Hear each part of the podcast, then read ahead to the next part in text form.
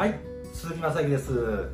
本日もね、えー、このホテルで撮ってるんですけどさてさて本日のお題はやれると鈴木さんは言うけどやりたくても体が不自由だとかいろいろな理由でできない人もいます。まあこういう意見だよね。よくある。うん。やれるよ。もう誰でもできるんだよっていう話してるとね鈴木さんとはいえ世の中にはいろんな理由でできない人もいるんですよ。うん。っていう意見がね、えー、出てくるんですけどこれについての誤解を、えー、話しておきます、うん、これについての誤解について話しておきます。さてやりたくてもできない人もいるんですよっていうのはあの余計なお世話です、うん、あの私はこれを見てる本人に話してます。でやりたくてもできない人からの意見でやりたくても私はやりたくてもできないんですよって言われるならすごい分かります。で一緒に考えます。あその状況だったらこういうことできるよね。その状況だったらこういうことできるよね。っていうのを私はアドバイスすることができます、うん、例えば全身が麻痺してる人でも口に加えてそれで物を書いたり。両腕がなくても足の指をちゃんと運動してそれで使って慣れていって足の指でえー、なんだ物を書いたりそれで物を取ったりいろいろできるようになってるようなしっかり頑張ってそういう状況でもだったらこうしてみればって。無理どうせ無理じゃなくてこの人にはできねえよじゃなくてだったらこうしてみたらどうだっていうことでしっかりできるようになってる人いるんですね。鈴木さんできない人もいるんですよ。できない人に言われるならまだしもそれを言ってる人はできる人です。できる人がほとんどそう言います。何のために言うんでしょうか。できる人でそんなことできない人もいるよって言ってる人っていうのはその人自身ができてないことが多いです。自分ができてないことをできない人もいるんですよっていうところで何かいい感じでフォローして自分がいいこといいこと言ってるような感じになるんですかね。まずあの他人はどうでもいいです。それぞれの人生自由だからそれぞれが自分で考えて何とかすればいいしわからないんであれば相談乗ります私が。うん。私が嫌だったら他の人に相談してください。はい。ただ他の人じゃなくて自分自身自分自身がちゃんとやれることはやりましょうよ。なんで私がやれることをやった方がいいよ？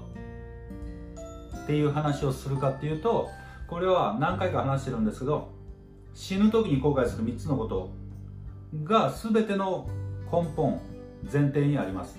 1つ目が死ぬ時に後悔すること。1つ目がなんでもっと冒険しなかったんだろうか。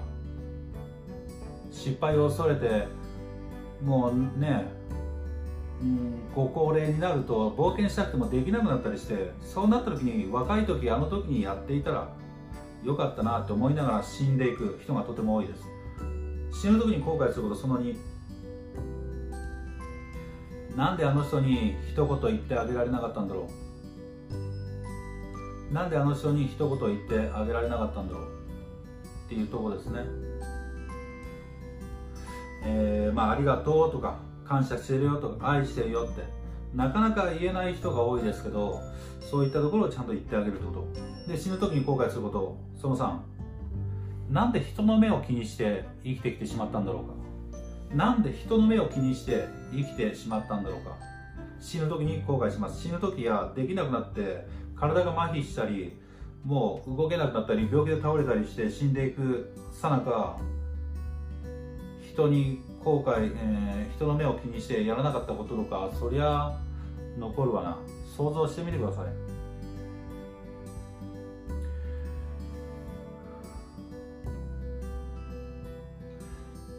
死ぬ時に後悔するのはその3つです。人の目を気にしないこと冒険することちゃんと大切な一言を言うことこの3つです。こうならないための話を毎日しています。そうならないためにはどうしたらいいのかっていう話をしてるんですね。だから鈴木さんそんなこと言ったってできない人もいるんですよ。ある意味あのできない人からしたら、えー、後悔とかないかもしれないよね。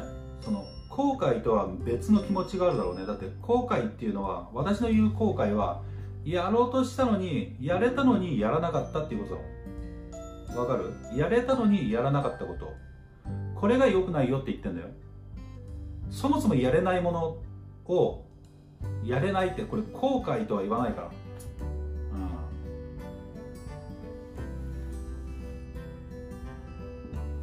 うん、やれるのにやらないっていうことが後悔につながります。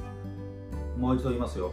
なんでもっと冒険しなかったんだろう。これは冒険できるけどしなかった人のセリフです。なんで大切な人に一言声かけてあげなかったんだろう。これは大切な人に一言かけられたのにかかわらず恥ずかしいとか関係性壊れたようだなって思って一言かけられなかった人の言葉です。なんで人の目を気にしてしまったんだろうか。これも一緒です。人の目を気にして何かをやらなかったことの後悔です。こうならないっていうことを前提に話してます。すなわち何回も言いますけどできたのにあらゆる言い訳を持ってやらなかった。これが死ぬ時に人間が後悔する最大の原因なんですよね、うん、要因なんですよ。やれるのにやらなかった。不安だったり他人の目が気になったり失敗したらどうしよう。面倒くせえなお金が減ったら嫌だな。時間かかりそうだな。努力が必要だな。新しい世界不安だな。自信がないな。家族に相談したらそんなの怪しいからやめろって言われた。友達に「お前何してんの？そんなうまくいくわけねえよ」ってドリームキラーに潰された。死ぬ時に後悔するんです。体が不自由な人はできませんよとかそういう話は全く関係がないです。はい。やれることができない人はできないなりにその状況でもやれることをやればいいです、うん、そういう大切なところをしっかりあの間違いないで勘違いしないようにしっかり理解してください。しっかり理解してください。やれるのにやらないっていうのは死ぬ時に後悔する、うん、だからそのやれることっていうのは人それぞれ違うことがあると思います。もしかしたらね男だから女だからとかでやりたいことやれないことまた変わるかもしれないし身長が高い低いでやれることやれないこと変わるかもしれない、うん、だから人それぞれなんです。体が、えー、不自由だったらその人なりにやれることを不自由だからできないよねって。リハビリとか頑張ったらできるかもしれないのに最初から諦めてリハビリしないでそのまま死んだらああの時リハビリしてればできるようになったかもしれないって死ぬ時に後悔するでしょその人の段階においてのやれることをすればいいんです、うん、だから人それぞれだから自由な人生なんでそこに関して他人に干渉してる暇があったら自分がちゃんとやれっていう話です、うん、自分がちゃんとできてない人間ほど傷を舐め合ったりやらない自分を正当化するためにそういうことを言ったりします、うん、鈴木さんとはいえやれない人もいるんですよ。この、うん、偽善者っていうか本当に自分他人のことをなんかかばってるようで実は自分をかばっていたりね。うん、自分自身が本当に、えー、頑張って何か成果を達成して素晴らしい、えー、努力のもとに成功してみてください。そしたらできない人もいるんですよなんて。そんなひどいことは言いません。できない人なんていないんです。その人のその人の中の状況においてできることが素晴らしい。例えば植物人間で寝たきりだとしてもそれが生きているっていうことが素晴らしいと思います、うん、人それぞれなんです努力っていうのは。俺の親父は脳梗塞で病院で寝たきりだけど俺は親父から今でも命っていうもの人間っていうもの脳梗塞で寝たきりになるとどういうふうに衰弱していくのか全て学ばせていただいてます。親父の命から命を学んでます。ただ親父はできない人もいるんですよ。親父はもうできないんですよ。何もできないんですなんて俺は言わないよ。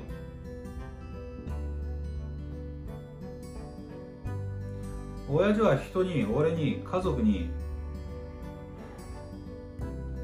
学びまだ生きててくれてるっていうことを与えてくれてるし俺たち家族が施設にお金払ってるから施設の人たちはお金がもらえるし親父の存在っていうのはしっかり親父のレベルでできることをしっかりやってる。人それぞれできることっていうのは違う。しっかり勘違いしないように、えー、他人を守る暇があったらそのよくわかんないもうこういうこともいるんじゃないですかみたいな。話なんてどうでもよくて自分自身がこの動画の内容と向き合ってください。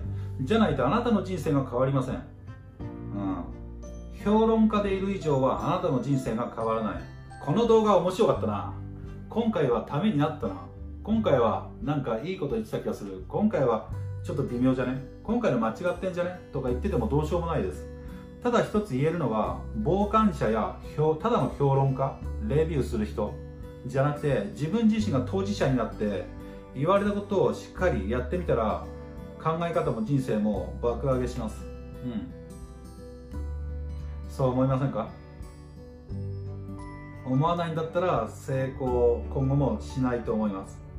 はい。成功者っていうのはやるかやらないかどんな状況でも負けずにやるトライする。当たり前のことなんですよやばいやばい。今回も厳しい言い方になっちゃったちょっと真剣になるとねあの厳しい言い方になっちゃうんですけど本当にいつも申し訳ありません。あ良かれと思って役に立てばと思って撮ってるんですけどどうしてもどうしてもあの間違間違ったところを訂正するような話になるとうん。そんな感じになっちゃいますね。ただ基本的にはあの良くなってほしいと思ってます。あの、うん、そうに憎い憎いからこういうなんか噛みつくようなこと言ってるわけじゃないんです。うん。本当に憎かったり本当に嫌いだったらこんな動画撮らないで一人で遊んでます。自分のやりたいことを自分の好きな人と一緒に、うん、なんかやってますよ。ただこういう私の動画こんなね今回も12分13分ぐらいなんですけど、えー、こんな長い動画をここまで見てくれる人もちろんこれ見見ない人の方が多いと思いますけど見てくれる人がいてくれるから、うん、これ撮ってるわけですねうん、いつも本当にありがとうございます。ということで、チャンネル登録よろしくお願いします。鈴木正幸でした。また明日会いましょう。ありがとうございます。